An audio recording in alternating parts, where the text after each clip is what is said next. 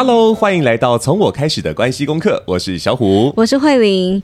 呃，我们的朋友啊，就是会在日常的时候问我们说：“我问你哦，你们两个人工作都在做什么？”就是一些爸妈朋友会很好奇，他就会想说，自由工作者是没有呃朝九晚五，也没有周休二日，他会觉得很辛苦。嗯、然后那时候我跟我朋友聊天，他就说。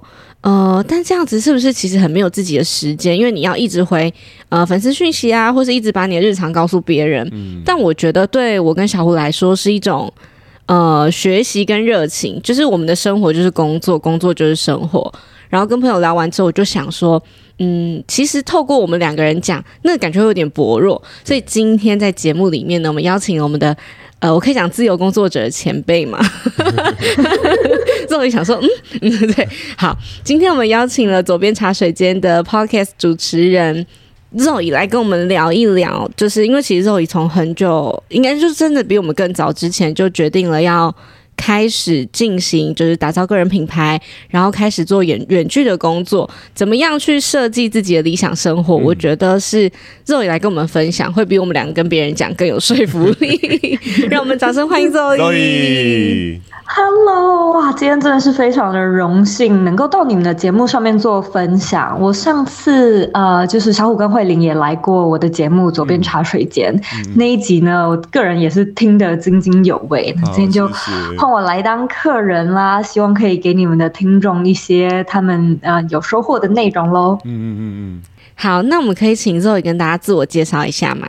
没有问题。那就像是慧玲刚才说的，我其实，在呃，蛮早，也就是二零一八年的时候就开始做左边茶水间了。嗯。那个时候会有这个契机，跟我自己个人的历程有关，是因为我在二零一六年的时候到纽约去实习工作，就是到了这一个美国的。大土地，然后认识了这边的人，第一次听到有一个东西叫做 podcast，嗯，过去真的是完完全全没有听过的，然后就听人家介绍啊，所以就下载了，然后开始来听。可是二零一六年一整年，我觉得我我不是特别的。把这件事情放在心上吧，就是哦，大概一两个月可能跳出什么通知听一次，就这样子。嗯，然后是直到二零一七年的时候，我呃正式的搬到美国居住。我就才想起说，哦，对耶，其实我一直以来都有在听那个 podcast。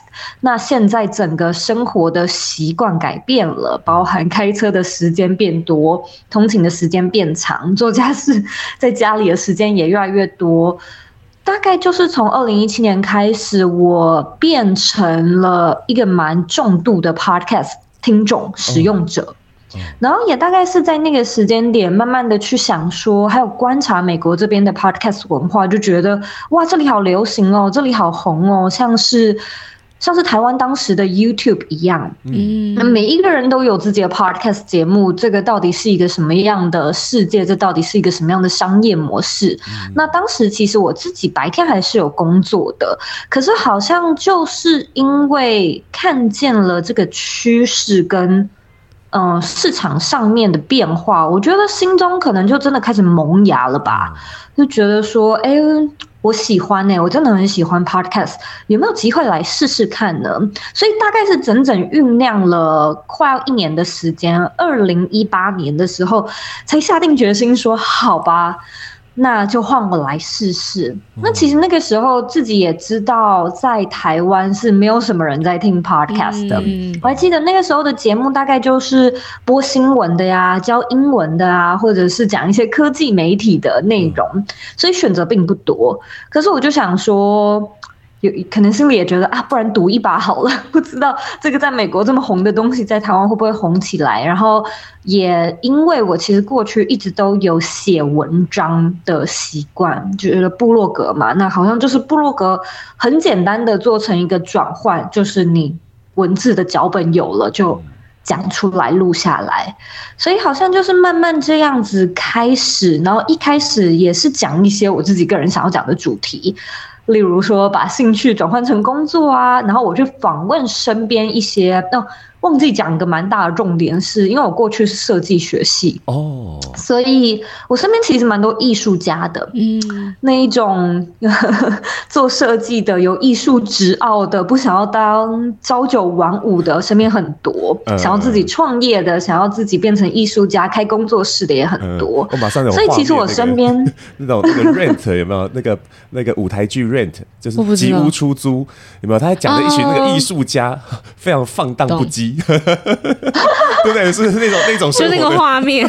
嗯，所以我那个时候就觉得，我身边其实有一群非常有趣的人，他们过着可能真的跟我们世俗世俗那种追求高薪，或者是追求呃自己可能往上攀爬的那种。嗯，职场大公司其实是蛮不一样的。然后我当时也有一个蛮有趣的工作，是呃一份完完全全的远距工作，那个是一个韩国的公司的工作。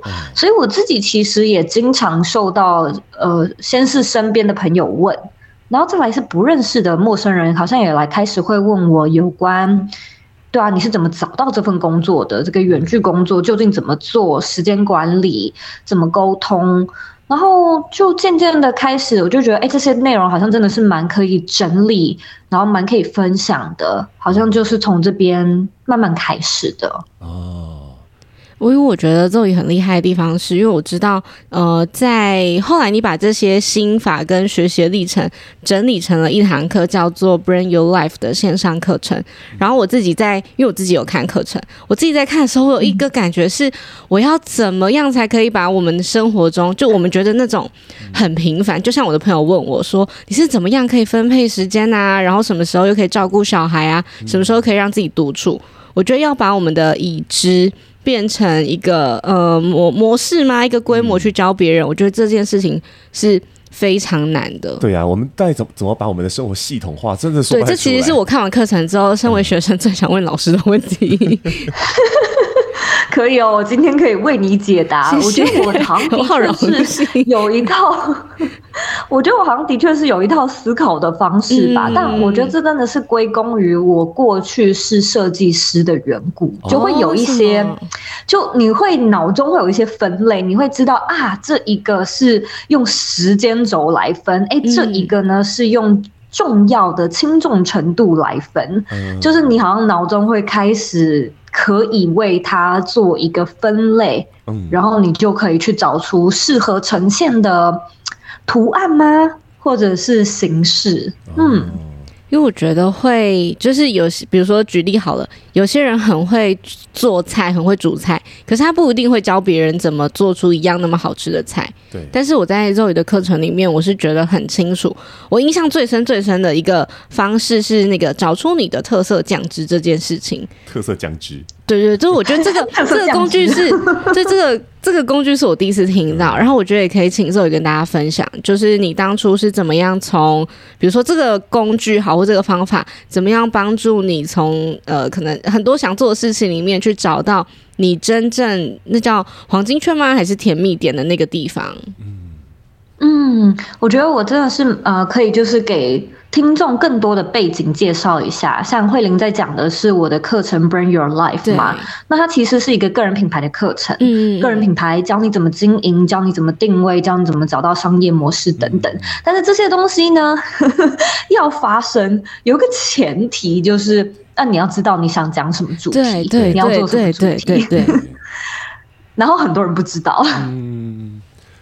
我真的是遇过太多太多的学生，然后我也观察出两类，基本上第一类呢，就是会觉得我完全没有热情，我都没有专业，我想做的事情好像很少，我选择不多，这是第一类。而第二类呢，就是完全相反类型，太多兴趣了，好多想做的事情哦，所以我到底该怎么选？我到底该怎么做？所以，嗯。这两类人来到面前，他们其实需求都一样，就是希望可以找到现阶段能够聚焦跟 focus 的所谓的主题啊，或者是一个定位嘛。嗯。那我那个时候在想呢，其实也是因为我自己完完全全走过这一遭，我是那个第二类，就是兴趣太多的那一类。可是就觉得 好像什么都可以讲啊，喜欢看电影啊，又喜欢旅行，又喜欢美食，然后什么都喜欢的话，好像就没有办法。在刚开始的时候，在这个市场上面那么快速的让人家找到一个辨识度吧。嗯嗯嗯。所以我那个时候想法呢非常单纯，我就是想说，我们今天呢一个品牌如果要所谓的有声量，或者是说要开始能见度提高，那。有几个蛮重要的关键，第一个呢是这一个你在讲的主题，它是市场上面有需求的主题。嗯，然后第二个呢是你自己有一点点背景，你有一点专业，你大概知道跟你可能擅长的主题。然后第三个呢是你很有兴趣，你很有热忱，你很想讲这个东西。嗯，然后我那个时候的规划方式呢，其实逻辑也很简单。我就是觉得说，这三件事情哪一件对我来说最重要？可是这个很因人而异嘛。有一些人会觉得我做个人品牌就是为了赚钱呐，我想要赶快嗯带来多元的收入，所以对他来说，可能他会想要先找自己。能够可以马上变现的那一项，就是那种嗯，有有专长的、有专业的。有一些人可能会觉得，那我要找市场上面有声量、有需求的，不能找太小众的。嗯，但是对我来说呢，我心里一直有一个想法是，我觉得如果说我都要花我业余的时间，因为我白天那时候有工作嘛，我有个正职。就觉得如果这是副业的话呀，我最想要确定，或者是对我来说觉得最重要的是，我要喜欢这件事情。我没有办法接受，我下了班之后还要花时间去做我可能没什么兴趣的事情。嗯，所以，嗯，这一个逻辑呢，我就套用那个过去呢，我们升学的时候一定都有。遇过的东西就是加权，我不知道你们哦有没有听过这个东西？哦、有有有，就是比如说我中文系，然后中文国文科就会加多少倍，这样是这个意思吗？哦，对对对，加权指数，嗯、没错。所以对我来说啦，我就是觉得兴趣有热忱的最重要，所以我会给一个排分。例如说呢，那个评分是，我就随便先讲好了。假设呢，今天有一位学生，他的那个题目是在想说，哎，我想要做催眠，嗯，那就是可能一到十，你帮自己评一下，你大概兴趣落在哪？可能八分。然后呢，你觉得市场上面就是有需求吗？你可能评个三分，嗯，也许你觉得有点冷门。那你有专业吗？也许你觉得一点点，我们就说五分好了。那这个时候呢，我的那个加权就是我会把兴趣的那个乘以二。哦，所以如果你呢说兴趣是七分或八分，我会直接乘以二，然后我会把所有的那个数字都算出来。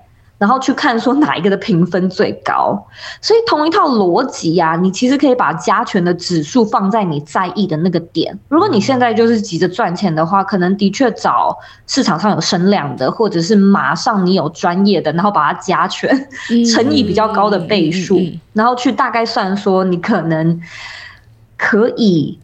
比较快有机会找到定位的那一个类别是什么？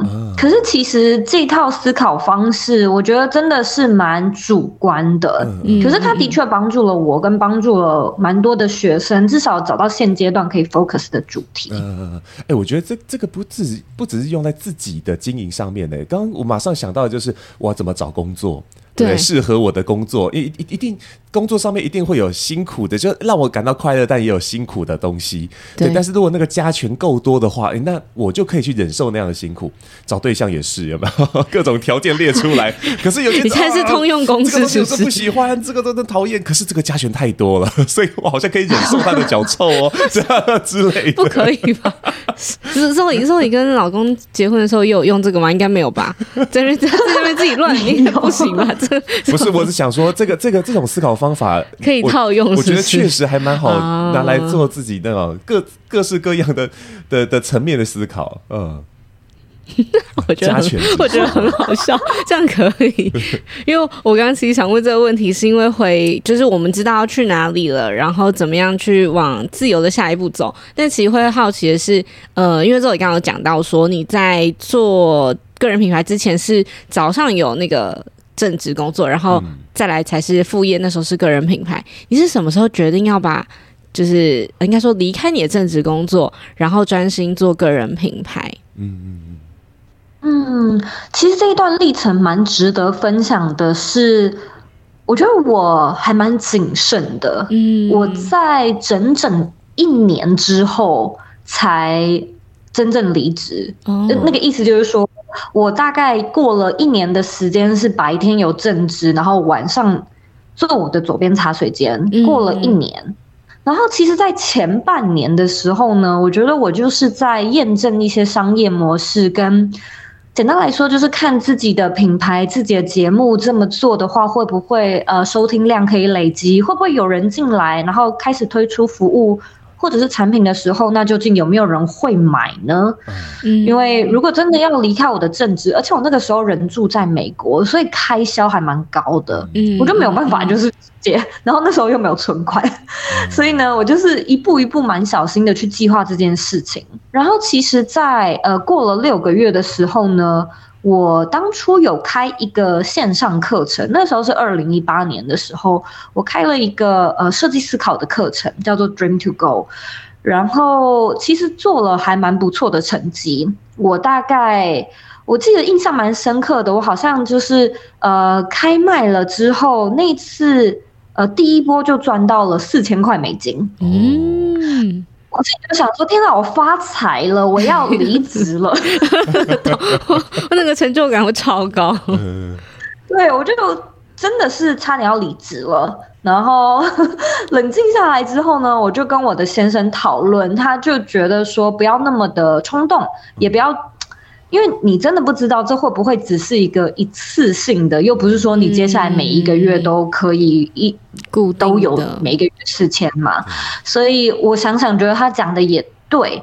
那那时候呢，我就做了一个很大的调整，是这个四千块呢，我就拿来去投资一些设备。嗯，因为其实我那个时候是也没有什么相机，我没有什么绿幕，我什么这种专业的器材都没有。然后刚好就是有一笔预算，那就拿去做这件事情。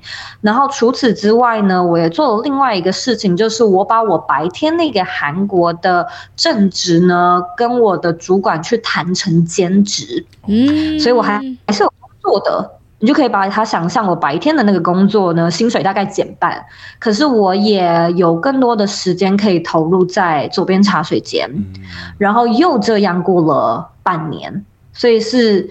呃，那个半年之后呢，我才大概到了一个时间点，是觉得 OK，我现在已经蛮有把握。我接下来如果完全离职的话，我可以靠左边茶水间养活自己。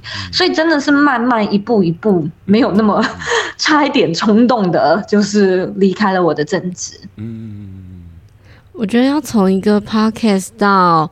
养活自己这段路程很难，然后其实也是我们在学习的事情。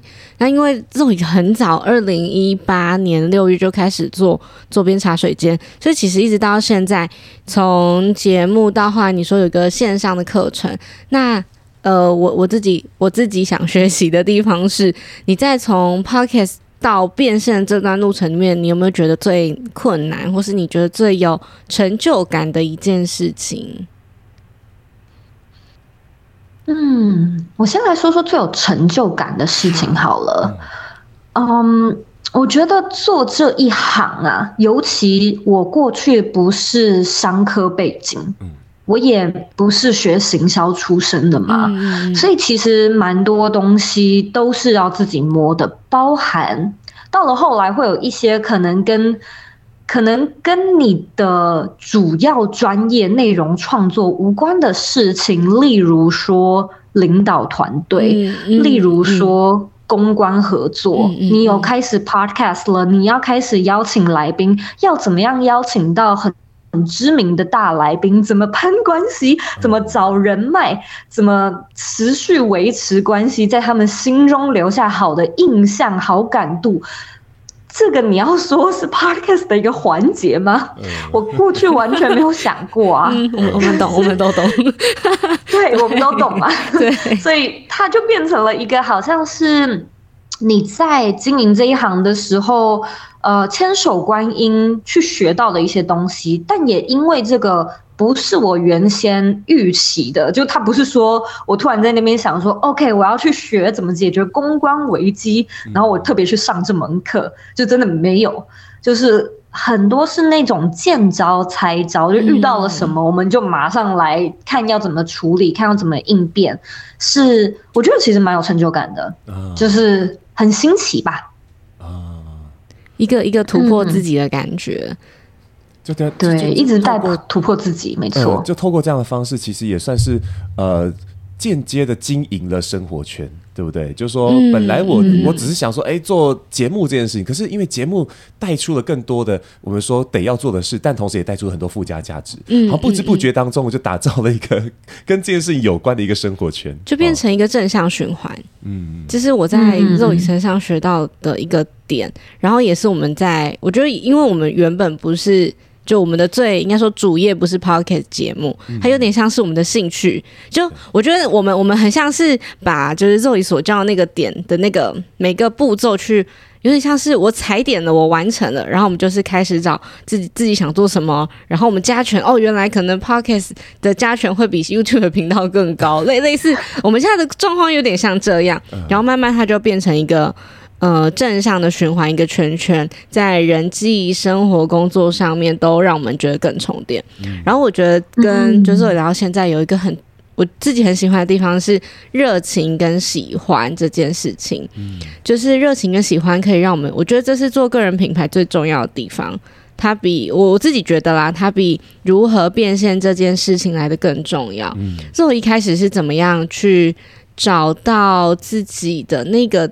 点呢，就是那个热情的点，还有你怎么样在你比如说做个人品牌很挫折的时候去鼓励自己，会是你身边的家人吗？朋友吗？还是你自己有一个砥砺自己的方式？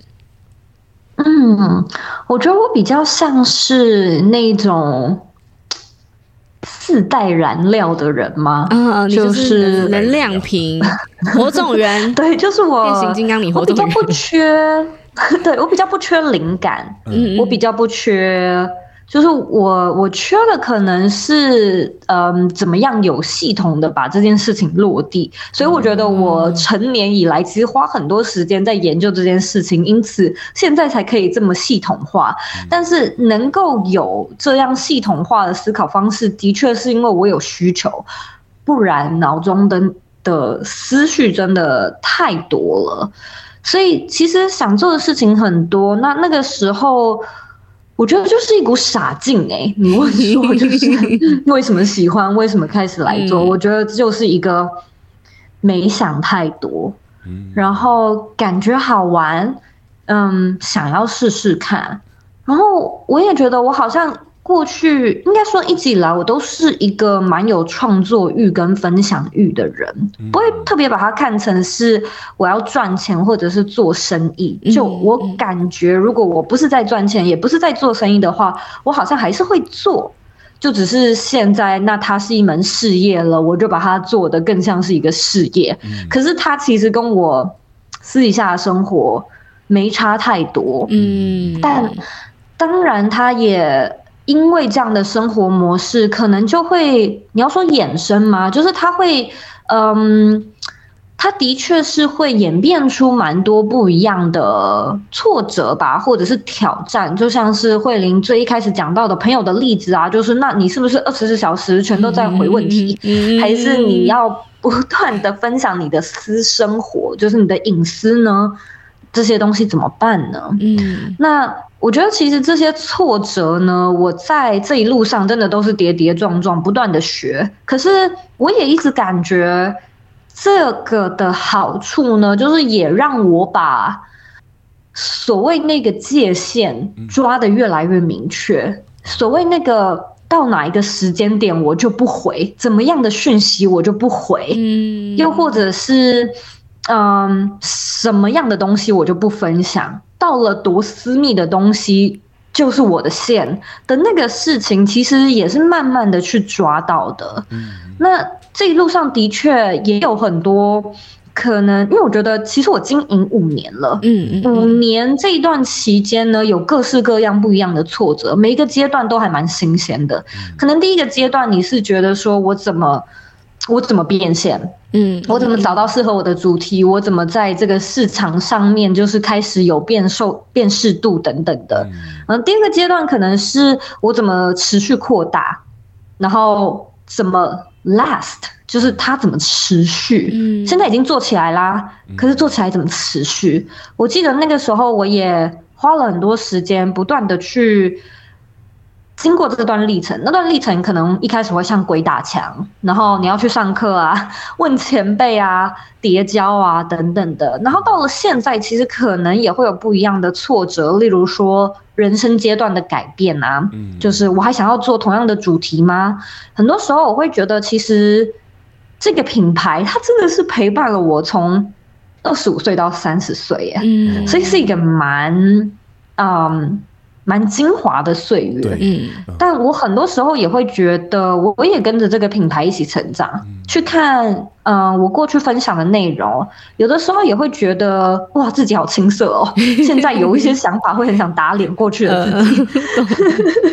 对，所以。你说这个是挫折吗？我觉得它可能也是一种你看见自己长大的痕迹吧。嗯，那呃，之前的那些可能会是你上一个阶段的课题。嗯，而现在呢，你人生有多了，例如就像是我知道你们可能一定也经历过，可能结婚呐、啊，然后后来又生了小孩，会发现这个人生阶段转换，让你想要分享的东西也变了。嗯，对，你在乎的东西也变了。那这个时候怎么办？你的品牌要转型吗？那怎么转啊？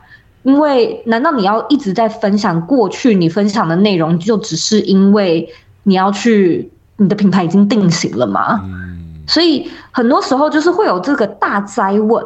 嗯，那这也当然有很多面上的考量嘛，就是创业上的考量啊，这个商场上的考量，嗯，然后以及你自己自身到底想要怎么做的考量。嗯嗯嗯。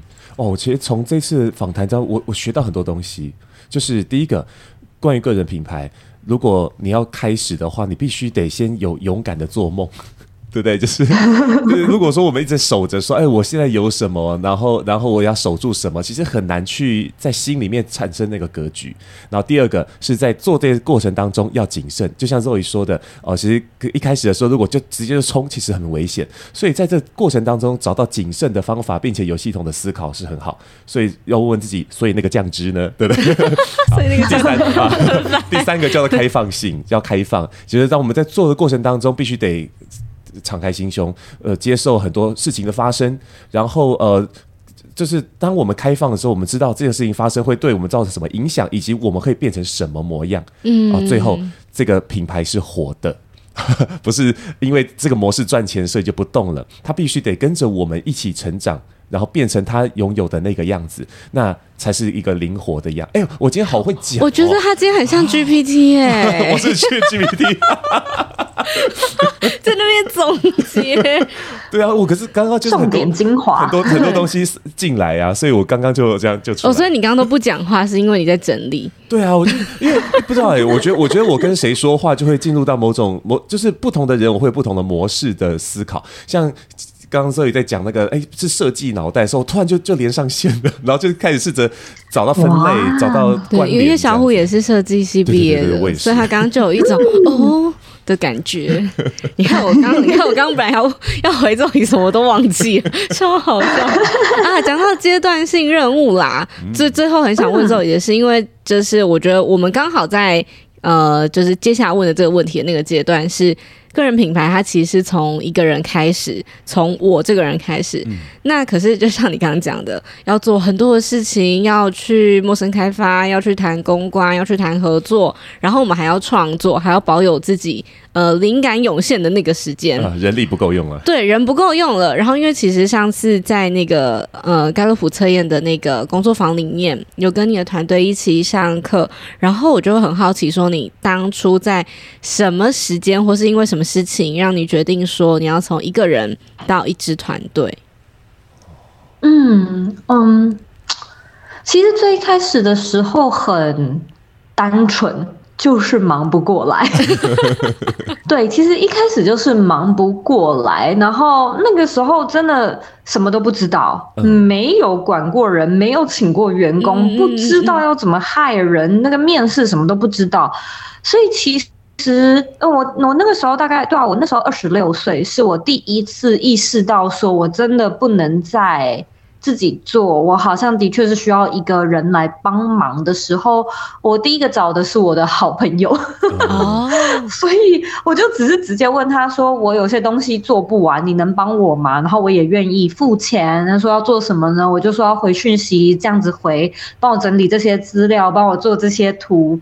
然后他就这样子做了大概六七个月，嗯，然后大概是在那个时间点呢，我有一个感触是，其实有一个人真的是有差的，嗯、然后他也真的不是呃这方面的专业，就只是一个呃挺我的好朋友，然后就跳下来帮忙而已，嗯、所以我就突然之间觉得，那我感觉我准备好了，我想要去找一个专业的人，所以这个时间呢，我就有好好的整理说。呃，如果要请这个人，他究竟要来帮我什么？嗯嗯、呃，他要怎么做？然后这些 SOP 建立好了之后呢，我其实是在 Burn Your Life 里面找我的第一个助理。哎，哦，就我觉得，嗯、呃，那个时候，因为我就是希望他们帮忙做一些课程上面的行销啊，或者是课程上面的营运嘛。那最好的就是他对这个课程有一些程度的了解，嗯、然后对品牌。嗯，也是熟悉，甚至是有在听左边茶水间也是最好的。那理念啊，或者是核心都相符，嗯，可能就不用花太多时间磨合哦。所以真的超幸运的，我找到的第一个助理呢，我们就超合的，呃，非常优秀。嗯，直到现在呢，我们都还有持续的在联系，尽管他做了大约一年半，就呃因为自己的规划离开了。但那时候呢，就是也开始呃自己出国啊，然后后来步入婚姻什么的，然后接下来就到了第二个，其实就是你们认识的 Claire。嗯，Claire 现在跟我工作也要迈入第三年了，然后对啊，超久的，时间飞快欸。所以，我那个时候找到他，其实也是一模一样的形式。他不是 Burn Your Life 的学生，但是他是左边茶水间的听众。嗯、然后他的姐姐是 Burn Your Life 的学生，所以是他姐介绍的。哦，我懂。嗯。对，然后呃，那个时候也遇到了另外一位你们也遇过的 Win 香明，是我们的课程助教。嗯、然后那个时候我觉得跟他的关系比较像是一个星探，就是我我我看见了这一个学生，他一样是 Bring Your Life 的学生，他很认真，他很热心，他回答问题，帮忙解决一些 Q&A 是。我们都没有叫他做，然后就是一个热情的学生，在社团上面不断的协助我们。我那时候就想说，哎，好有潜力哦，而且也好有意愿的一个人哦，所以我觉得的确好像就是一个有点像星探，我探见了这一个人的特质，然后问他说有没有机会加入。所以你问说这些优势啊、伙伴啊，怎么样去选择？我倒觉得，嗯。我其实有很多很多的地方是非常的幸运，嗯，可能真的有所谓缘分啊、时机这些事情。那当然，我们也花了很多时间去磨合，没有错。可是你要问我说有没有什么特别的 tips？其实我觉得我的经验也不算多，因为好家在他们跟我也跟得算久，所以。我没有那种花很多时间不断的找人换人应征的经验。嗯，不过团队的这个营运的这件事情，我的确是有蛮多可以好好分享的，就也是很感谢他们的帮忙。我觉得做个人品牌跟带团队是两两两个脑袋。就我现在也在经历一样的事情，我觉得他是，就我我自己上次跟就是 Zoe 团队伙伴的相处，算短短的，但我觉得是那种很活泼，然后你没有那个老板的架子，就是大家会，对，就就是很很朋友式的，然后有话直说的那种感觉，就是就因为老板有很多种嘛，所以我也在跟不同的老板、不同的领导者去学习怎么样去带领团队。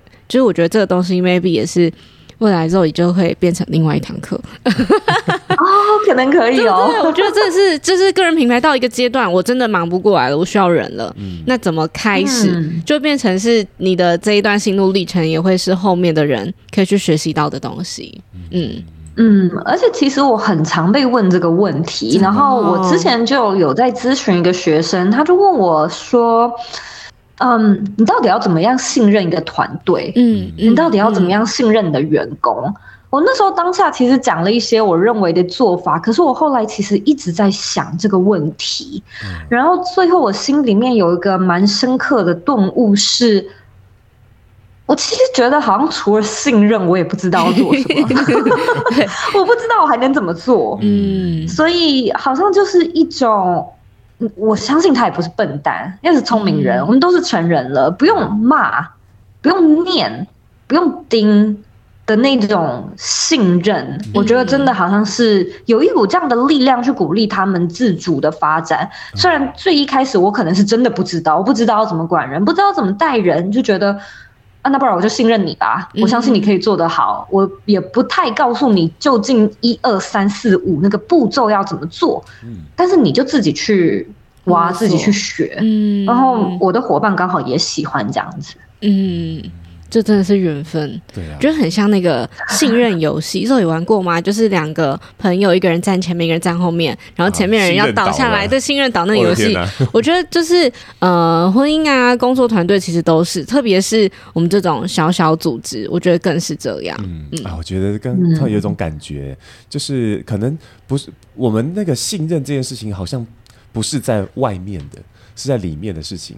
我要倒的那一瞬间，其实要面对的不是他们，你们会不会接住我？是我在心里面的那个疑问。当我们越越越怀疑这件事的时候，我们当然弹性就会越少，越小，然后就会处在一种那个呃比较比较需要他很按部就班、很控制的一个状态内。反而是当我们越放松。对不对？就像刚刚 Zoe 说的，那也就只能信任吧。在那种很放松的那种状况之下，那很自然的可以接住各式各样的发生，嗯、跟这个这个团队后来会拥有的样子，那就是文化吧。嗯，嗯，所以我最后节目最后很想，呃，我自己也总结一下好了，因为从我最早其实也是因为听 Podcast 知道了 Zoe，然后那时候有一个算是 Zoe 的理念嘛，就是要设计你的理想生活。是是是这样吧，我没有讲错哈。对，嗯，是的，是的，是的。然后就从呃设计你的理想生活，一直到后来就真的跟 Zoe 有见到面，也认识了团队伙伴之后，我觉得是设计了自己的理想生活之后，自己有一个正向循环的圈圈，再带着团队的每一个人都设计自己的理想生活。嗯，这是我我的我想要说的这一集的总结。嗯、然后呢，最后最后，如果大家喜欢今天的我们跟 Zoe 聊天的内容，然后也对于怎么样打造个人品牌？怎么样找到自己的兴趣？我觉得大家可以就是在我们的资讯栏里面去搜寻 Brand Your Life 的线上课程，然后记得要使用我们的专属折扣码哦。好的，那么从我开始的关系功课，我们就下次见喽！下次见，拜拜谢谢 Zoe，拜拜，拜拜。拜拜。